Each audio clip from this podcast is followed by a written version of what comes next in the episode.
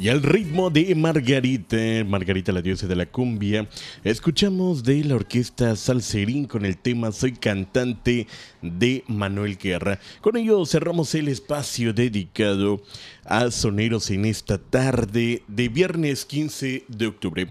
Vamos a continuar ahora con el espacio de contacto universitario y a las 15 horas inmortales de la música. Siga con nosotros en esta tarde a través de la frecuencia de Radio Universidad.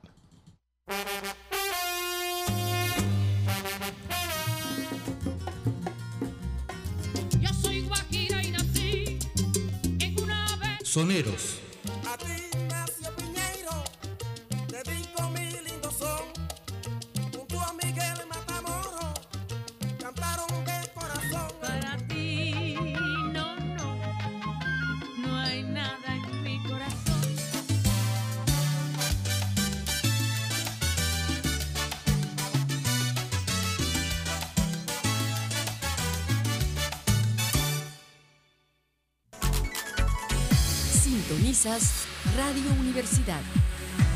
Transmitiendo desde Mérida, Yucatán, en XHRUY 103.9 FM con 30.000 watts de potencia y XERUY 1120 AM con 3.000 watts de potencia. En Tizimín, XHMIN 94.5 FM con 3.000 watts de potencia. En Internet, www.wadi.mx, diagonal radio-universidad. Nuestros estudios están en el tercer piso del Centro Cultural Universitario. Teléfono 9999 24 92 14. Radio, Universidad, tu alternativa.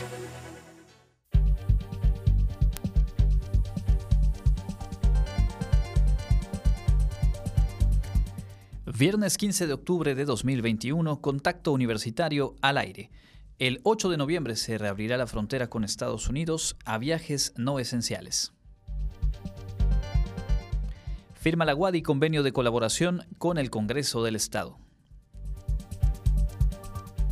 Analizan aportaciones de la Constitución de Yucatán y promueven la defensa de los derechos humanos en eventos organizados por la Oficina del Abogado General y platicaremos con el doctor Pedro Canto Herrera, director de la Facultad de Educación, sobre las adecuaciones del proceso educativo durante la contingencia sanitaria. Con esta y más información, comenzamos Contacto Universitario.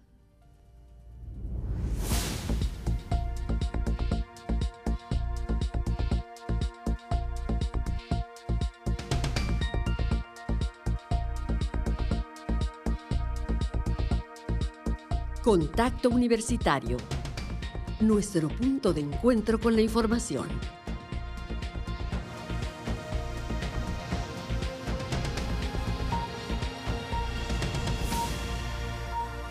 Contacto Universitario.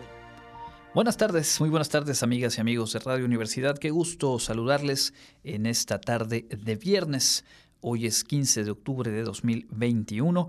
Mi nombre es Andrés Tinoco y a nombre también de todo el equipo que conforma la producción del informativo, le doy la bienvenida hoy en los controles técnicos Ángel Zip y ya listos para compartirle las noticias que se han generado desde la Universidad Autónoma de Yucatán y también para dar un vistazo a el entorno local, nacional y global como lo hacemos cada tarde en punto de las 14 horas. Ya lo decíamos en nuestros titulares, se confirma la fecha de reapertura de la frontera entre México y Estados Unidos para actividades no esenciales. Será el próximo 8 de noviembre para personas, únicamente para personas que estén completamente vacunadas, es decir, con esquemas completos de vacunas contra el COVID-19 aprobadas por la Organización Mundial de la Salud. Esto eh, pues deja por lo pronto en entredicho a alguna parte de la población de nuestro país. La reapertura se da luego de 19 meses de mantener cerradas las fronteras como medida para, prevenir, para prevenir la propagación de la pandemia. Son dos etapas las que ha confirmado el gobierno de Estados Unidos. En la primera se permitirá entrar a extranjeros que tengan visa de turista, siempre y cuando tengan el certificado de vacunación con eh, pues, dosis de los eh, laboratorios autorizados por la OMS. La segunda fase un poco más adelante, será en el mes de enero, cuando se permita la importación y exportación de productos. Se determinó que todos los que deseen entrar a Estados Unidos con sus productos, sea vía marítima, aérea o terrestre, aun siendo productos esenciales, deberán contar con certificado de vacunación.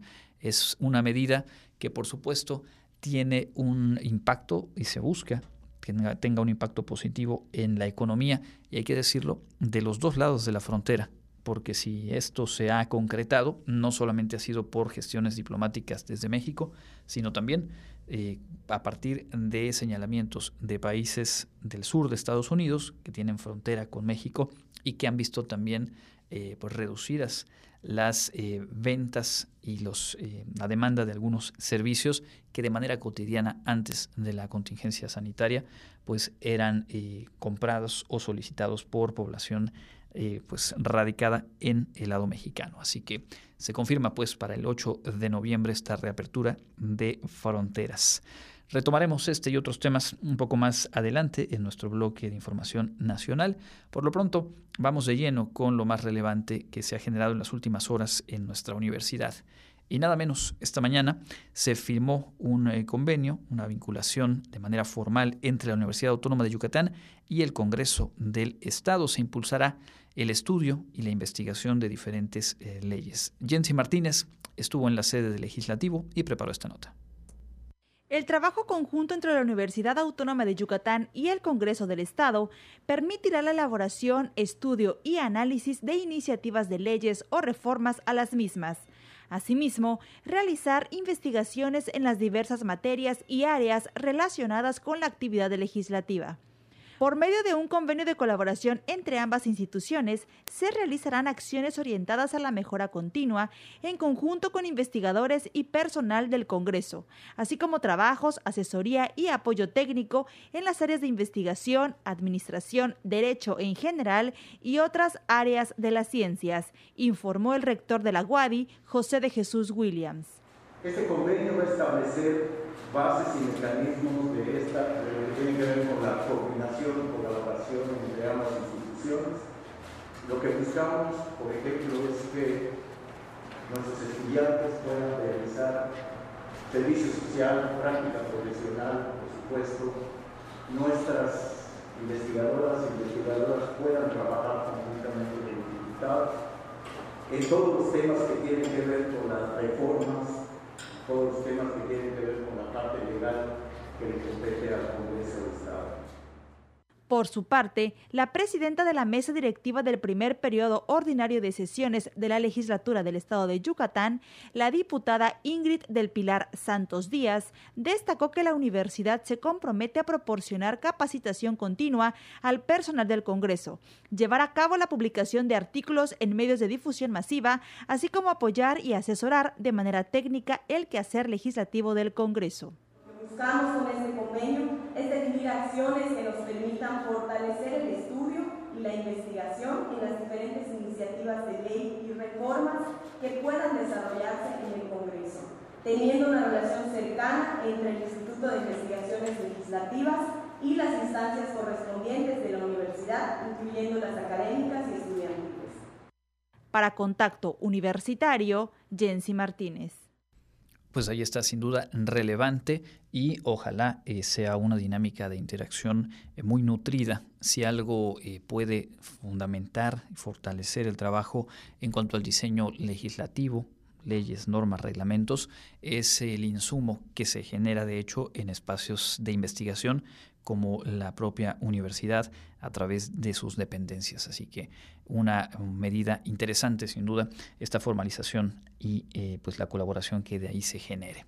En otras cosas, eh, María Fernanda López Tuyub es estudiante de la Escuela Preparatoria 2 y obtuvo recientemente la medalla de plata en la primera Pan American Girls Mathematical Olympiad, este encuentro de eh, conocimientos en matemáticas dirigido a estudiantes eh, mujeres.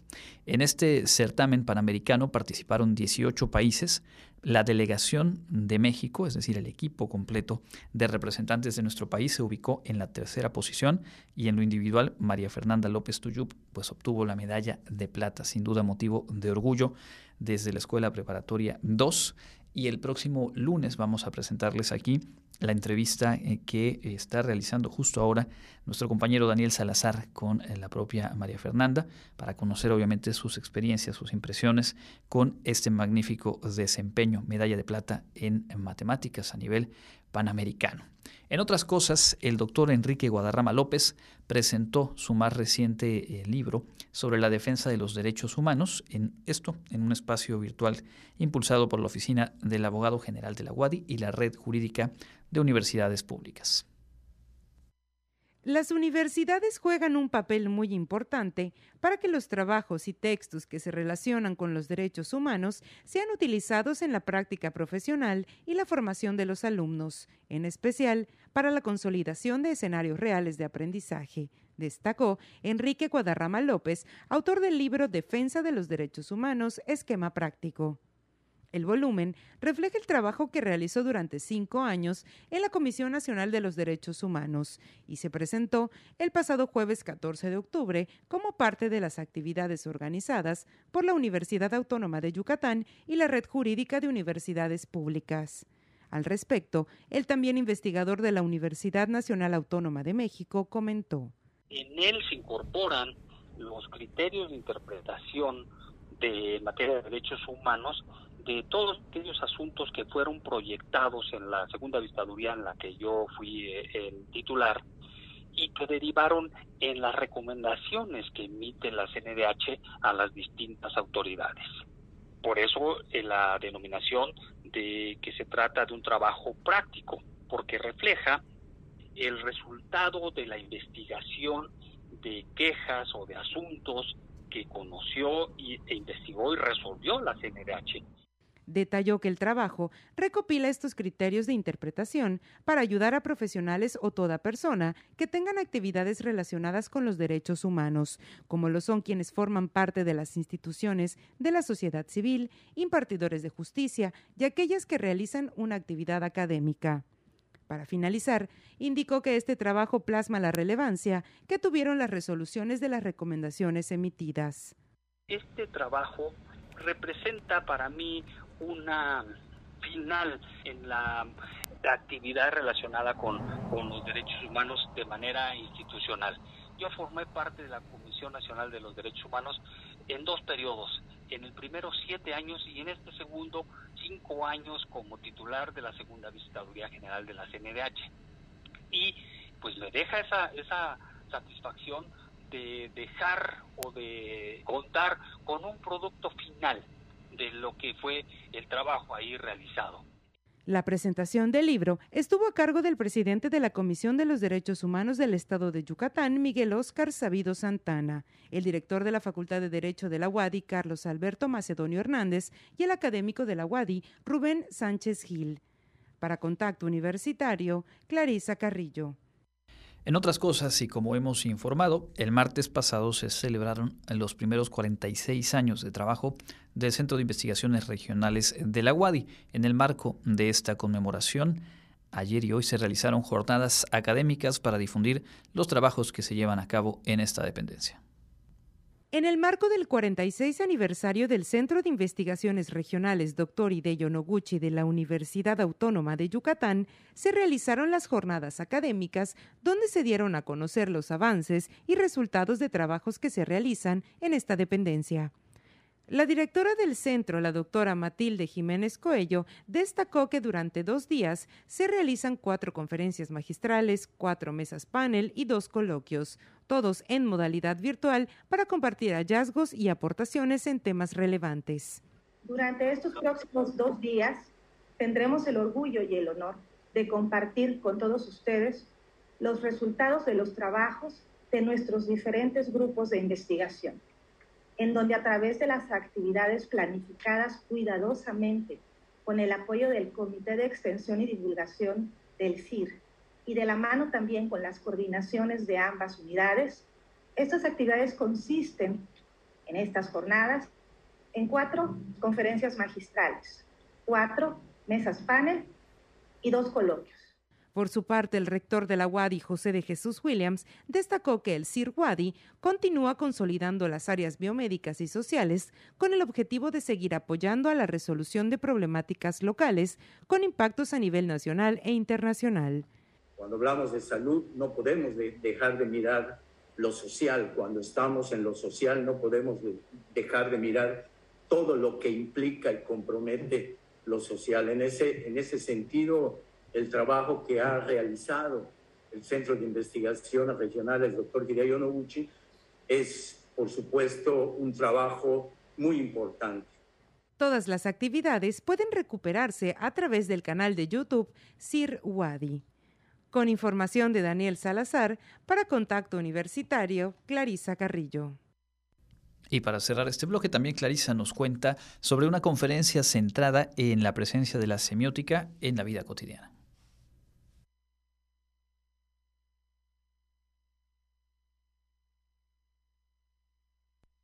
Jóvenes estudiantes y docentes de la Universidad Tecnológica de Puebla participaron en la conferencia virtual Al Diablo con la Semiótica, a cargo del responsable del Programa Institucional de Cultura para el Desarrollo de la Universidad Autónoma de Yucatán, Raúl Lara Quevedo. Durante la charla informal se abordaron distintos ejemplos para entender qué es la semiótica y cómo la utilizamos día a día.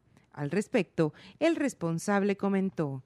Esta charla utiliza la figura del diablo, la figura histórica, y muestra cómo esta figura fue construida con base a necesidades, ¿no? Y hasta el día de hoy es una figura antagónica que todos conocemos. Vamos de la construcción de lo estético y lo que no es estético, damos un recorrido por la semiótica con Saussure, damos un recorrido con Peirce, damos un recorrido pues también con Humberto Eco, y todo esto a través de una manera, un lenguaje coloquial, en esta ocasión lo que buscábamos es que los estudiantes, los 80 estudiantes de, la Universidad Tecnológica de Puebla puedan reconocer que lo estético no es estático, que es importante también analizar las cosas, leer los signos.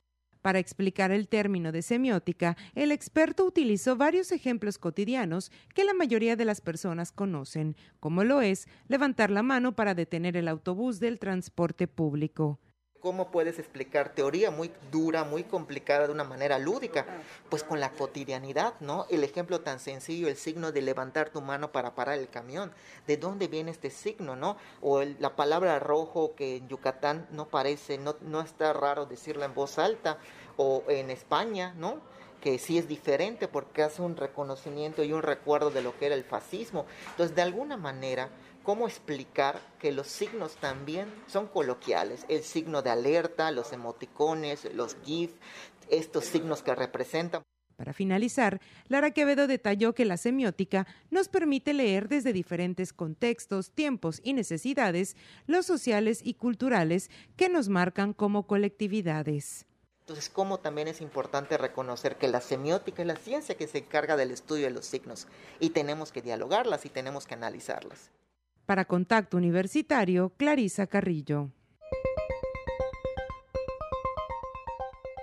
Y en el ámbito local, se mantendrá restringido el acceso y las medidas de sanidad establecidas por las autoridades durante las visitas a los cementerios para los días de fieles difuntos, informó el director de Servicios Públicos Municipales José Collado Soberanis precisó que desde hace dos semanas arrancaron los trabajos de limpieza y mantenimiento en los 33 camposantos de la ciudad y sus comisarías, a fin de recibir a quienes van a visitar las tumbas de sus familiares durante el 1 y 2 de noviembre próximo.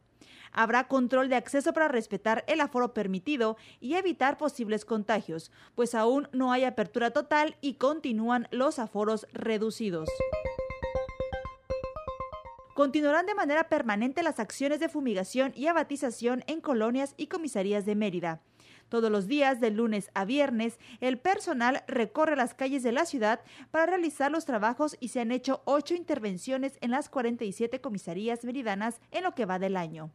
Por el momento, se encuentran en la zona poniente que abarca Sitiá, Xcumpich, San Antonio Hall y a finales de este mes iniciarán con la intervención en los cementerios debido a la cercanía de las celebraciones de fieles difuntos y las visitas que se esperan a dichos espacios. Muy pronto podrás tramitar tu pasaporte en The Harbor Mérida, ya que en dicha plaza comercial se instalará la oficina de pasaportes de la Secretaría de Relaciones Exteriores de Yucatán. El director general de la Cancillería, Carlos Alfonso Candelaria López, informó que a principios de diciembre cambiarán la oficina a la plaza comercial de Harbor, teniendo capacidad para recibir hasta 2.000 personas al día. Las oficinas se están transformando para beneficio de los usuarios, por lo que se adecuará una sala de lactancia y otra para niños y mascotas. El horario de atención será de 8 de la mañana a 8 de la noche de lunes a domingo. Otro anuncio es que se estrenará el nuevo pasaporte electrónico en Yucatán con un chip que contendrá los datos de la persona y una hoja de policarbonato. En caso de que la persona pierda el pasaporte, no podrá ser modificado porque el chip se puede leer pero no modificar. Y en el caso de los menores de edad, este documento podrá ser utilizado como una identificación oficial. Para contacto universitario, Jensi Martínez. Bien, pues estamos en el bloque de información nacional cuando son las 14 horas con 20 minutos. Le platico, mire, hoy se eh, dio la comparecencia de los titulares de salud y del Instituto de Salud para el Bienestar, el INSABI, en la Cámara de Senadores. El secretario de Salud, Jorge Alcocer Varela, informó que la tercera ola por COVID-19 mantiene su descenso. Dijo que ya son 11 semanas consecutivas donde los indicadores van a la baja, aunque anticipó que eh, no es esperable que esta tercera ola sea la última que se presente en esta pandemia.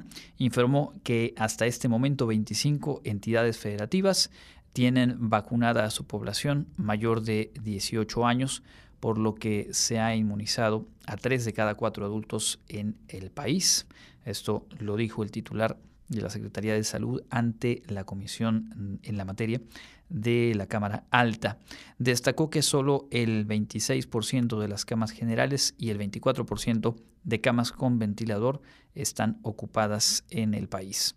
Dio a conocer que 3.962.723 eh, personas han sido afectadas por el COVID, es la cifra acumulada de contagios, y eh, la cifra de fallecimientos se ubica en 283.193 personas. Eh, dijo que México se sitúa en la posición 15 entre los países con más casos confirmados de COVID-19 por cada 100.000 habitantes. En el lugar 18 en cuanto a países con más defunciones por COVID por cada 100.000 habitantes y en la posición 9 entre los países que han aplicado una mayor cantidad de vacunas. Estas son las cifras, digamos, que el gobierno federal plantea, comparte y a las que eh, pues le gusta poner atención. Como sabemos, hay otros indicadores en donde no se hace la ponderación por 100.000 habitantes, donde eh, pues por números absolutos México se ubica en posiciones más altas en cuanto a contagios y decesos. Informó que se han vacunado a 67.950.153 personas con al menos una dosis y que se ha dispuesto desde que inició la vacunación en diciembre pasado de 127.689.645 dosis de los laboratorios Pfizer, Sinovac, Sputnik V, AstraZeneca, CanSino y Moderna. Detalló que la vigilancia sanitaria ha sido prioritaria, por lo que han sancionado a, nueve, a laboratorios en nueve entidades federativas por realizar pruebas de COVID-19 con irregularidades. Y también aseguró que en México el sistema de salud no está fragmentado y que de hecho mantienen la estrategia de integración. Anticipó que en próximos días se informará que una sola institución regirá la salud de todos los mexicanos. Por su parte, el director del INSABI, el Instituto de Salud para el Bienestar, el maestro Juan Antonio Ferrer, prometió, comprometió que los pacientes enfermos de cáncer no tendrán más afectaciones por el desabasto de medicamentos oncológicos, afirmó que la compra consolidada esta estrategia impulsada durante esta administración ha traído ahorros a la hacienda pública. Dijo que a la fecha se han distribuido 40 millones 797 mil piezas de medicamentos e insumos y que se han adquirido los medicamentos oncológicos en países como Corea del Sur, Francia, Estados Unidos, Cuba, Estados Unidos y Argentina. Lo que llama la atención en parte de las declaraciones que retoman en medios nacionales en las notas eh, pues generadas hace unos minutos es que mencionó el, eh, el director del INSABI que al 30 de septiembre de este año, 30 de septiembre, es decir, el último día del noveno mes del año, dijo, se han entregado a las entidades federativas e instituciones el 25% de la demanda total, una cuarta parte de la demanda total cuando ya resta únicamente un trimestre del año. Esta es una acotación. Dijo que eh, para el abasto anual, el INSABI ha entregado a las 32 entidades recursos líquidos, es decir, presupuesto para que compren eh, esos medicamentos de manera directa. Y dice que con ello se estaría estimando que más del 50% del abasto anual está cubierto. Reitero, hablamos ya del de, eh, último día del mes de septiembre. Es decir, se está reconociendo, me parece aquí, de manera implícita, que ha habido un desabasto y un retraso en la adquisición de los medicamentos. Sobre la compra consolidada para los años 2022, 2023 y 2024, aseguró que se avanza muy bien en ese procedimiento. Hay que decirlo, ha habido señalamientos eh, en columnas de opinión y artículos de prensa en donde se habla de que ya hay a estas alturas un retraso en el proceso de adquisición de medicamentos hacia el próximo año. Por cierto, la comparecencia se dio sin la presencia del subsecretario de Salud y encargado de la estrategia de combate al COVID-19, Hugo López Gatel, cuya presencia había sido requerida por la oposición, pero pues finalmente no acudió. En otro de los asuntos que llama la atención eh, entre las notas de hoy, se difundió el título de concesión o parte del contenido del título de concesión con el que se establece que la SEDENA, la Secretaría de la Defensa Nacional, tendrá la concesión del Aeropuerto Internacional Felipe Ángeles en Santa Lucía por 50 años. En el documento se contempla además la posibilidad de que sea prorrogado eh, por una o varias ocasiones. Esto lo habrían autorizado y publicado en el Diario Oficial de la Federación en diciembre de 2020 y pues es un título de concesión en el cual la compañía aeroportuaria, la Sedena, tiene una participación accionaria del 99% y el 1% restante es del Banco Nacional del Ejército. Bien. En otros asuntos que también han llamado la atención y que ayer por la tarde se dio a conocer es el resultado del peritaje sobre la línea 12 del metro de la Ciudad de México, presentado ayer por la Fiscalía General de Justicia de la capital del país. En ella se concluye que el desplome del tramo elevado en Tláhuac ocurrido el 3 de mayo pasado y que dejó 26 muertos y 98 lesionados, se debió a errores en su diseño y construcción. Por ello, la Fiscalía de eh, la Ciudad de México ha dicho que acusará de homicidio y lesiones, así como daño a la propiedad, a exfuncionarios responsables. Aquí es interesante en dos niveles. Por un lado, se confirma lo que ya se había venido anticipando en el peritaje de la empresa noruega a cargo de también evaluar la situación, es decir, daños desde la construcción, no a partir del mantenimiento. Es interesante porque, por un lado, se esmeró ayer el vocero de la Fiscalía, Ulises Lara, en subrayar que estos daños no habrían sido identificables a partir de trabajos de mantenimiento. ¿Por qué la relevancia? Pues porque si se reconociera que parte del problema vino del mantenimiento, pues ya implica al menos dos años de la administración encabezada por Claudia Sheinbaum. Al querer hacer esta diferenciación, digamos que el peso recae sobre todo en la administración que encabezó Marcelo Ebrard en su momento y que tuvo como objetivo fundamental inaugurar antes de dejar el cargo de la jefatura de gobierno.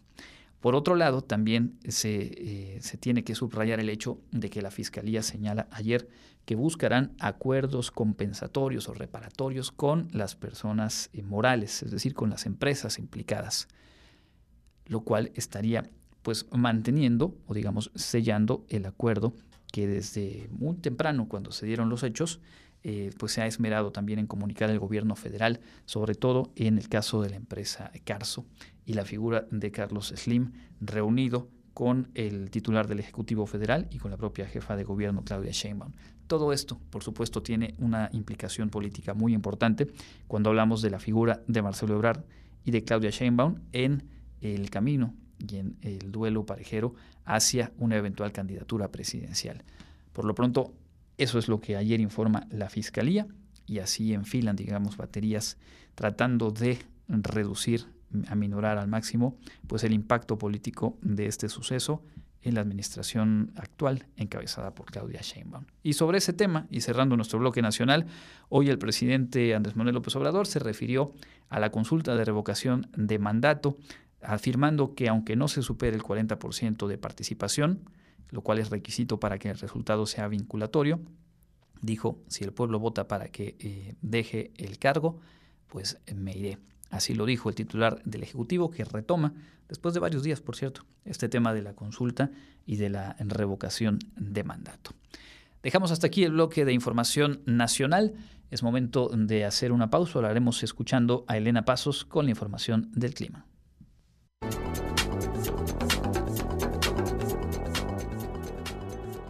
Con información del Comité Institucional para la Atención de los Fenómenos Meteorológicos Extremos de la UADI, para hoy viernes 15 de octubre, el clima es caluroso con cielo de medio nublado a mayormente nublado. El viento es del este y noreste. La máxima temperatura se espera que llegue a los 36 grados Celsius y la temperatura mínima estará entre los 21 y 27 grados en el amanecer de mañana sábado.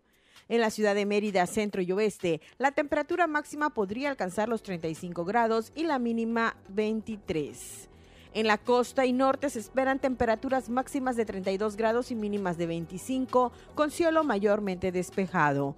En el sur y sureste del estado, la temperatura más alta será de 35 grados y las mínimas de 21, el cielo medio nublado y con posibles lluvias. En el este y noreste de Yucatán tendrán como máximo 35 grados y una temperatura mínima de 21. Para este fin de semana dominará el ambiente caluroso con cielo medio nublado con potencial de ocurrencia de lluvias por las tardes. Soplarán vientos del este y noreste. Para Contacto Universitario, Elena Pasos.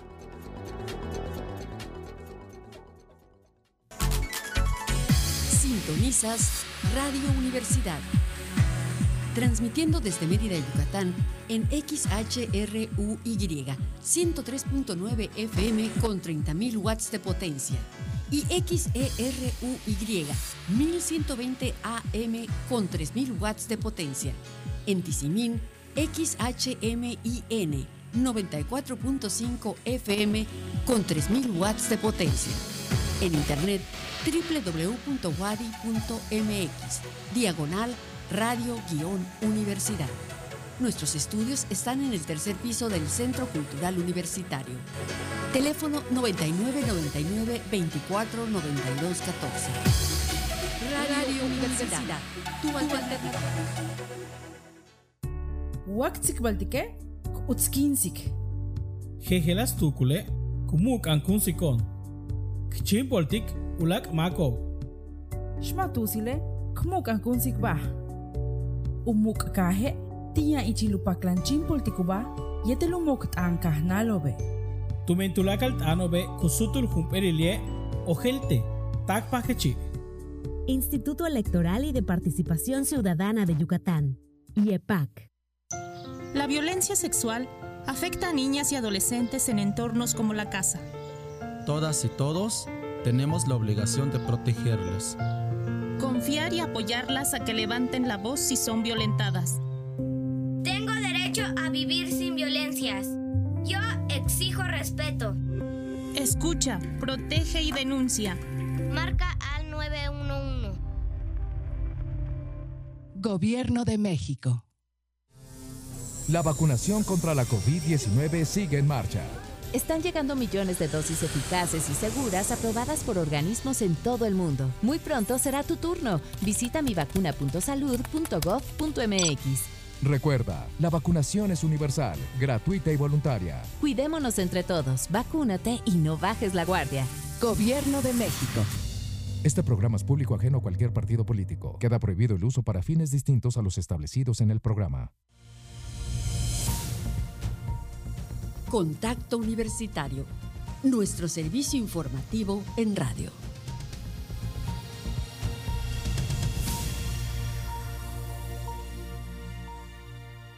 Catorce horas, 14 horas con 34 minutos. Estamos de vuelta en Contacto Universitario. Muchas gracias por acompañarnos en esta eh, segunda mitad del programa. Tendremos, como cada viernes, la nueva entrega de la serie Estación Cultural Joyas en la Historia Universitaria, en esta coproducción de nuestro espacio informativo con el programa institucional de Cultura para el Desarrollo. También estaremos un poco más adelante presentándole lo más actual de la información internacional. En la primera parte ya platicábamos, se formaliza esta mañana un convenio de colaboración entre la Universidad Autónoma de Yucatán y el Congreso del Estado que buscará pues abrir eh, o fortalecer, digamos, el intercambio de información desde el espacio académico, desde los trabajos de investigación hacia el ejercicio del poder legislativo. También destacábamos el magnífico resultado de una de las alumnas de la Escuela Preparatoria 2 en una Olimpiada de Matemáticas a nivel panamericano. Obtuvo medalla de plata y colaboró para que México se ubicara en el tercer sitio. Hablamos de la alumna María Fernanda López Tuyub, con quien decíamos Daniel Salazar platicó hace unos minutos y vamos el lunes a presentarles la entrevista completa. Y por supuesto es motivo de orgullo para nuestra universidad. En el ámbito nacional, ya decíamos, se confirma la fecha, será el 8 de noviembre cuando se reabra la frontera entre México y Estados Unidos y en su comparecencia en el Senado, el titular de la Secretaría de Salud, el maestro Jorge Alcocer, se refirió a que se confirma a la baja la tercera ola de COVID, anticipa pues que no será la última, lamentablemente, y también comprometió que la estrategia de vacunación eh, cumplirá con el compromiso trazado de que al último día de este mes de octubre eh, todas y todos los adultos en, en, México cuenten con al menos la primera dosis de vacuna. En esta segunda parte vamos a presentarles ahora una entrevista con el director de la Facultad de Educación, pero antes de ello también es por supuesto noticia compartirles, reiterarles la invitación a seguir la programación de Radio Universidad del 13 de octubre, es decir, del miércoles eh, pasado y hasta el día 31. estamos poniendo al aire un total de 31 conciertos del Festival Internacional Cervantino, con la diversidad y la calidad que distingue a este eh, espacio cultural, uno de los más relevantes sin duda en América Latina, su edición número 49, que tiene como invitados de honor a Cuba y al estado de Coahuila. Así que les invitamos a eh, seguir la página de Facebook Radio Universidad Guadi, donde estamos eh, compartiendo cada día los horarios y de qué programa se trata. Así que bien, vale la pena disfrutar del Festival Internacional Cervantino un año más que Radio Universidad lo trae hasta su radio. Ahora sí, escuchemos la entrevista que nos concedió el doctor Pedro Canto Herrera, director de la Facultad de Educación en torno a las transformaciones que ha traído la contingencia sanitaria en todo el proceso educativo y también en la forma en la que se ha preparado este plantel para el regreso a actividades presenciales. La entrevista la realizó nuestro compañero Daniel Salazar.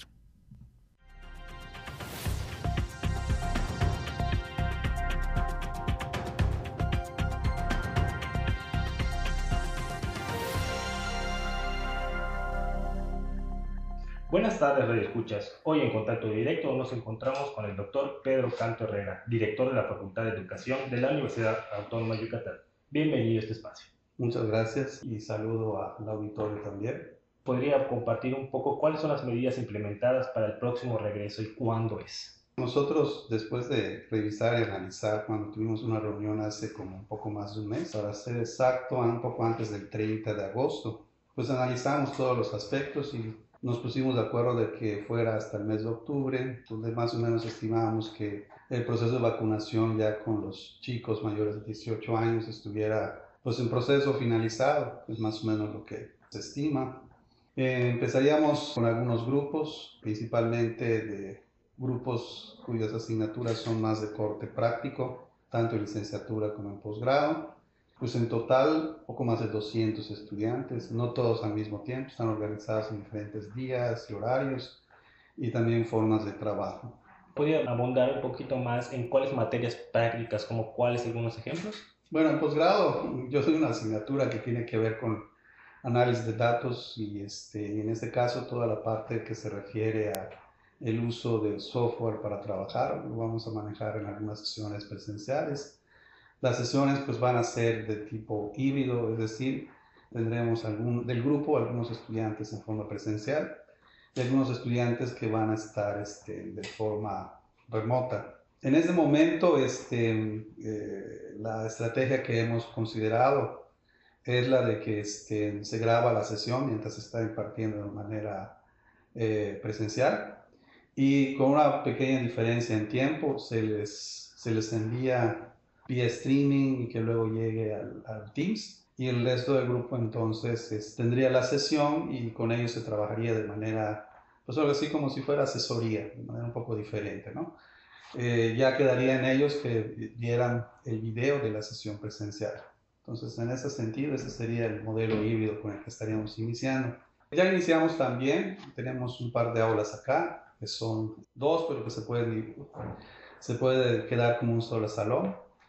Ya se hizo un presupuesto de cómo dejarla como un aula híbrida, ya usando un modelo en el cual pues tuviéramos a los estudiantes de manera presencial y los estudiantes al mismo tiempo desde el Teams, de tal manera que no hubiera ese desfase con el que vamos a trabajar inicialmente. Actualmente en la facultad, ¿cuál es la matrícula total? Somos poco más de 650 estudiantes entre licenciatura y posgrado. Faltaría incluir TCNIM, que también tenemos allá un programa de licenciatura, que ahí son poco menos de 150 estudiantes, como 130 o 140, que estarían trabajando en la misma circunstancia.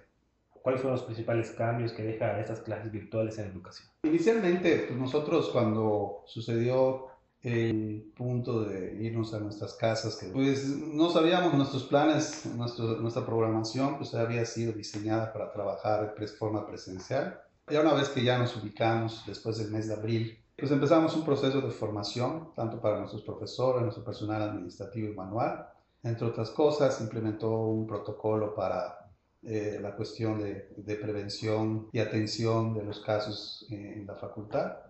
Y bueno, entre esos los profesores tomaron cursos de cómo programar, planear sus clases de manera diferente. Entonces el semestre, aquel semestre que, que ya había empezado, pues lo terminamos más o menos de la mejor manera, con pocos ajustes. Más que nada les dimos una extensión de tiempo a los estudiantes, tratamos de comunicar lo más, de las más diversas formas con ellos para no irlos perdiendo y que este, pudiéramos hacer un buen seguimiento.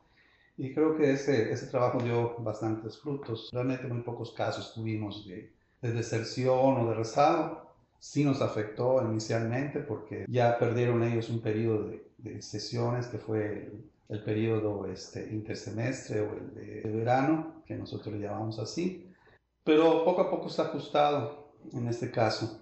Eh, entre los aprendizajes, pues igual los estudiantes también pues tenían la formación y habían estado y les resultó al principio un poco extraño. Si bien pues pensando que ellos son estudiantes de esos que nacieron con la computadora y todo, de todas formas pues no todos los estudiantes tienen las mismas capacidades, pero sobre todo lo que nos mostró en este caso la pandemia fue que había pues un marcado, más en licenciatura obviamente posgrado, y me imagino que en los otros niveles todavía se, refle se reflejaba más, que era problemas en cuanto al acceso y también en cuanto al tipo de, ancho de banda con el cual contaban, que era muy importante este, tener porque pues si íbamos a pasar a que las clases fueran de manera virtual usando plataformas, usar el internet, pues era importante que tuvieran acceso y disponibilidad de, del mismo. Hubieron varias estrategias de apoyo de compañeros, de familiares, casos en los cuales pues, los chicos ya sabían, tenían algún familiar con un poco más de posibilidades, entonces acudían, con riesgos igual respecto de esto, pero afortunadamente los reportes después de esto fue que este, realmente muy pocos casos tuvimos, sobre todo durante ese lapso. Entonces, cosas que yo creo que llegaron para quedarse, al menos en la parte académica. No creo que en el retorno ya tendríamos modelos en los cuales habría una combinación, es decir, de 16, algunas sesiones presenciales, algunas sesiones eh, virtuales, algunas sesiones de manera híbrida. Entonces son algunas cosas que estamos ensayando y que este, pues yo creo que van, van para lo que va, para lo que esperamos que sea el trabajo. Ahorita más de prueba en este semestre y ya de manera más este, acentuada en el próximo semestre, a partir del próximo semestre. Otras cosas que yo creo que también llegaron para quedarse es la cuestión de la prevención, las medidas preventivas que están en el protocolo, el cubrebocas, la distancia y el lavado de manos, yo creo que llegaron para quedarse y para estar ni siquiera meses, años para permanecer. De acuerdo con algunos reportes que se han manifestado por ahí, la gente pues dejó de enfermarse, de catarros, de algunas otras cosas. Yo creo que una cuestión de esta de estar pues este, preventivo, estar atentos y también estas medidas de higiene de cierta forma han ayudado a colaborar. Por último, pues hasta que este, lo permita también las medidas de seguridad, tomar la temperatura y algunas otras que tienen que ver con eso también. el estar pendiente del de, aseo de, las, de los espacios, de que constantemente se saniticen para pues, ir preveniendo y eliminando cuanto germen pudiera estar, entre ellos del COVID. Yo creo que son medidas que se han quedado. Y respecto de eso, los personal administrativo y manual, pues ha sido los que han llevado dos ejercicios de, de, de cursos de entrenamiento pues son los que se encargan de la parte esta de sanitización. O sea, todo eso se hace entre el mismo personal que labora aquí en la facultad. Continuamos con el director de la Facultad de Educación, Pedro Canto Herrera nos podría dar un consejo a estudiantes y familiares para apoyar en este proceso de enseñanza? El primer punto es este, nosotros tenemos tres filtros, vamos a decirle así. Y esos son los que van a permanecer lo menos este semestre y el próximo, si no es que más. El primer filtro está en la casa. Es decir, pues tienen que tener la confianza por un lado. Y por el otro lado, pues ellos son los primeros que, pues si tienen algún síntoma, si se sienten mal, pues el primer punto es no acudir, porque pues pueden ser portadores de alguna enfermedad. Nada más es y vemos la manera de cómo este, reponerlos y, este, apoyarlos después. Desde luego, bueno, los otros dos filtros son los que van a ser, uno en la entrada y el otro en la entrada de las aulas, tal y como marca el protocolo. Segundo consejo, bueno, sí es muy importante que tengan comunicación en su casa, tanto ellos como sus familiares tienen que estar de acuerdo en que si la decisión es que pues acudan de manera presencial, que garantizaremos a tanto a los estudiantes como a los padres de familia, de que pues haremos todas, tomaremos todas las medidas preventivas correspondientes para que tengan un ambiente saludable y, y tratar de evitar que, por ejemplo, aquí sean, que se contagien desde luego estamos conscientes de que hay otro factor, como es el transporte. Eh, no es lo mismo que se transporte en un vehículo propio, que los traigan en un vehículo, a que se transporten usando el transporte público, por ejemplo el camión, donde hay un poco de nivel, aumenta un poco el nivel de riesgo.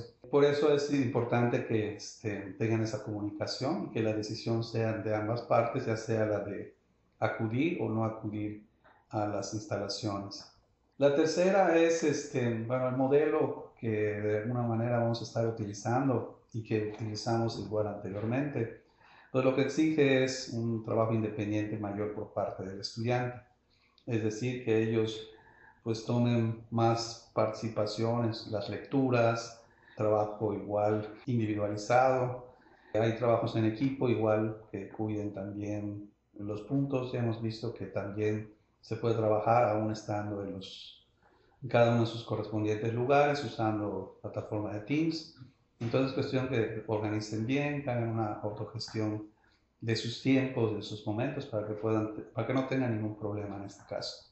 De la medida de las posibilidades, pues eh, esperamos que este, se vayan solucionando los problemas de los estudiantes respecto a esta parte de acceso y disponibilidad, ya sea de una computadora y o del Internet pues vamos a habilitar nuestro centro de cómputo para que aquellos que tuvieran problema en su casa y no dispusieran de esos medios puedan venir y trabajar aquí. Igual aquí les garantizaríamos todas las facilidades, les daríamos y también veríamos que estén las mejores condiciones de higiene para ellos.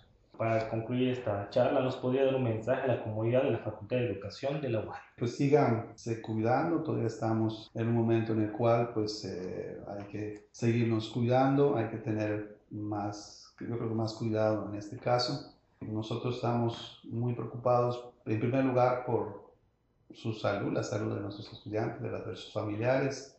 Consideramos que, este, que ya hay ciertas condiciones que nosotros podemos establecer buenos puentes y blindar en cierta manera las instalaciones. Ya lo hemos hecho, hemos tenido en las instalaciones momentos de exámenes incluso masivos, estuvimos en dos o tres momentos, ya sea examen de admisión o examen de examen en algún otro momento de los de posgrado.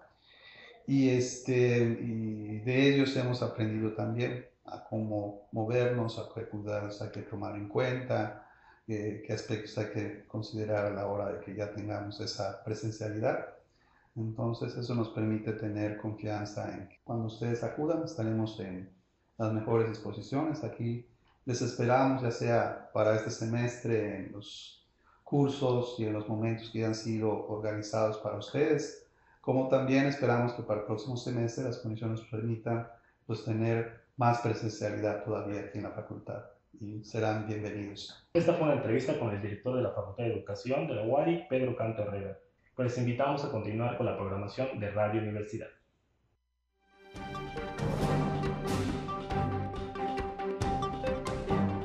En información internacional, la reapertura de la frontera entre México y Estados Unidos para actividades no esenciales será el 8 de noviembre para las personas que estén completamente vacunadas contra COVID-19 informó el subsecretario de prensa de la Casa Blanca, Kevin Muñoz, quien afirmó que el gobierno de Estados Unidos solo abrirá sus fronteras terrestres y aéreas a México para viajes no esenciales a las personas que hayan sido vacunadas con biológicos aprobados por la Organización Mundial de la Salud para combatir el COVID-19.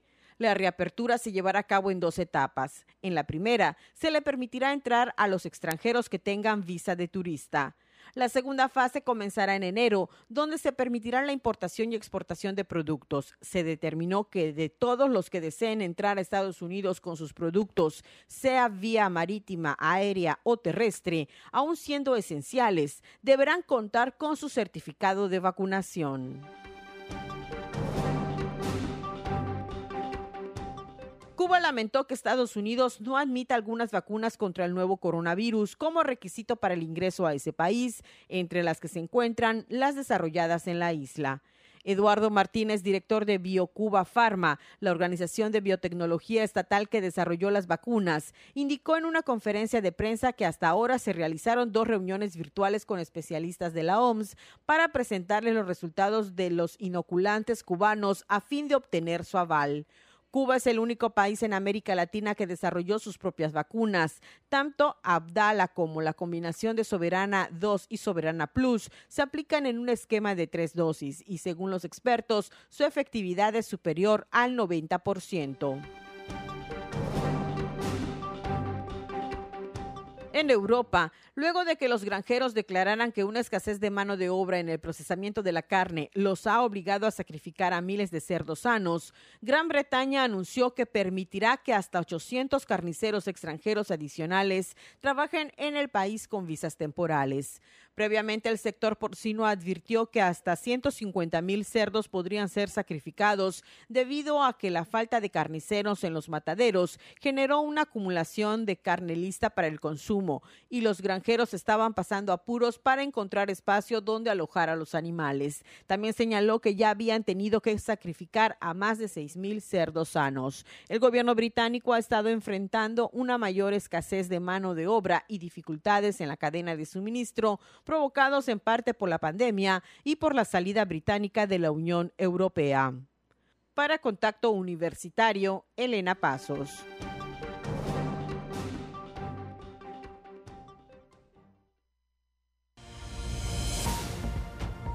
No pierdas contacto. Te esperamos de lunes a viernes a las 6.30 y 14 horas.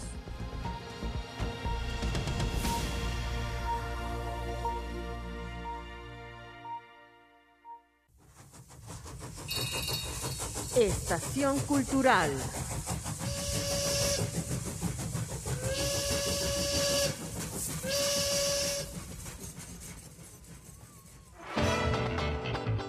Hola, soy Jorge Eduardo Rosado. Bienvenidos a Estación Cultural, un viaje a través de la historia, los lugares, los rostros y los nombres que han impulsado la cultura y el arte en nuestra institución. Acompáñenme a descubrirlos. Las universidades, a lo largo de la historia de la humanidad, han conjugado ciencia, arte y cultura para enriquecer la vida de la gente. La ciencia, en muchos sentidos, nutre al arte y al mismo tiempo se alimenta de él.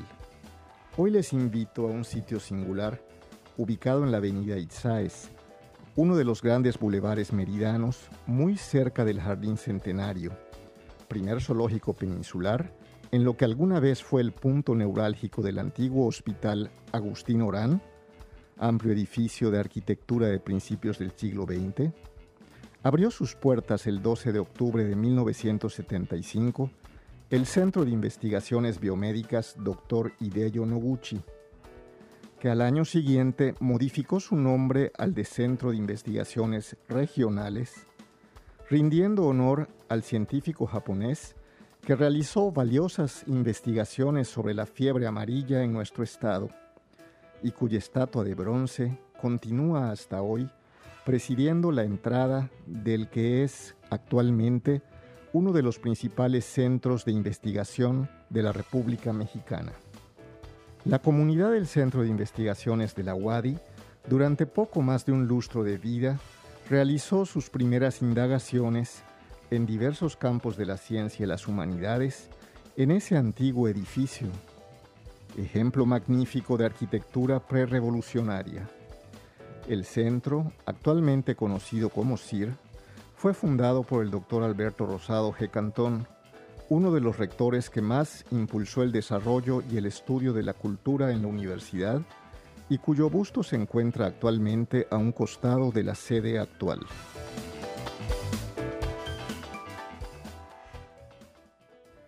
El CIR ha sido lugar de trabajo de destacados estudiosos de distintas áreas de las disciplinas humanísticas, entre los cuales destaca la muy querida y recientemente desaparecida maestra Hilaria Mascollí, recopiladora y traductora de dos volúmenes de cuentos mayas yucatecos, de una gramática y de un método para el aprendizaje de la lengua maya.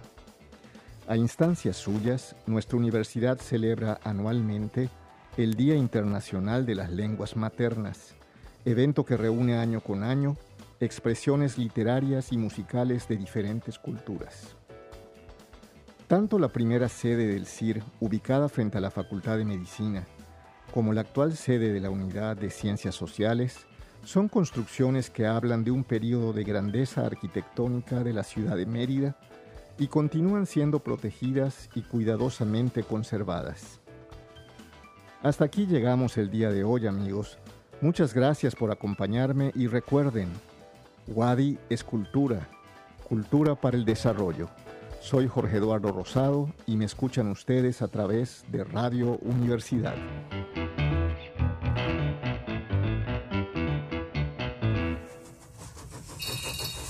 Estación Cultural.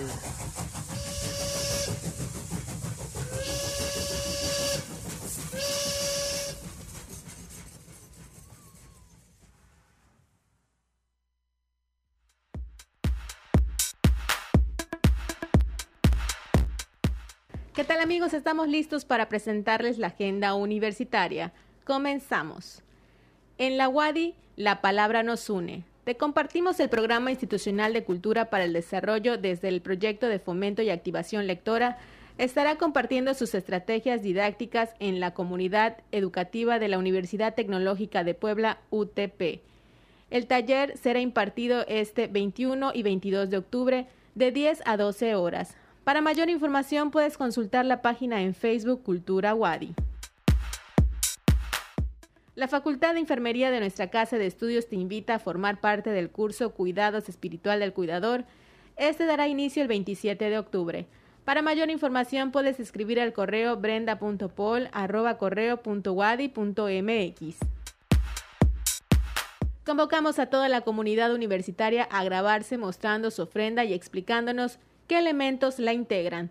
Tu video no deberá ser mayor de 4 minutos. De igual modo, podrás dedicarles tu talento artístico a través de una canción, coreografía o muestra literaria. Envía tu video a tu coordinador cultural. Tienes hasta el 25 de octubre. Recuerda, compartir lo nuestro permite trascender la identidad de las raíces que nos cobijan. Toda la información la podrás encontrar en la página de Facebook Cultura Wadi. El Centro de Investigaciones Regionales Dr. Hideyo Noguchi de la Universidad Autónoma de Yucatán le invita a todo el personal y al público en general a participar en el curso Bioética de la Investigación durante la pandemia COVID-19. Será impartido por el doctor Fernando Andrade Narváez, profesor titular y coordinador del curso, del 8 de noviembre de 2021 al 17 de enero de 2022. Si quieres más información, puedes escribir al cir.educontinua.correo.wadi.mx y te invitamos a participar en el curso Excel Intermedio dirigido a personal académico, administrativo y manual de cualquier dependencia universitaria. Para mayor información e inscripciones puedes escribir a capacitación@correo.wadi.mx o llamar al teléfono 9996 890 173 extensión 80169. Esto ha sido lo más relevante de la agenda universitaria. Mi nombre es Fabiola Herrera Contreras, Comunicación Digital, Audiovisual e Identidad. Muchas gracias a Fabiola y gracias también a todo el equipo que conforma la producción de este informativo. Llegamos al final de la emisión de este viernes.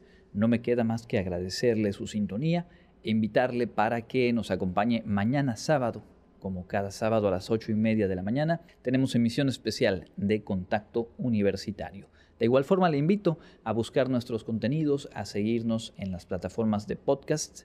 Busque usted Contacto Universitario Wadi para recuperar cada una de nuestras emisiones, las entrevistas, el contenido que le compartimos aquí cada mañana y cada tarde. Contacto Universitario Wadi, disponible en Spotify, en Apple Podcast, en Google Podcast, Anchor FM, en Breaker y en Radio Public. Cualquier plataforma que usted utilice para podcast, busque Contacto Universitario Wadi nos va a dar mucho gusto acompañarle también por esa vía.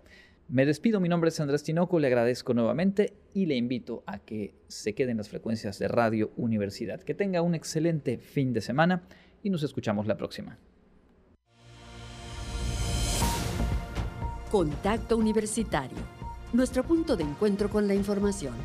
Una producción de la Coordinación de Comunicación Institucional de la Universidad Autónoma de Yucatán.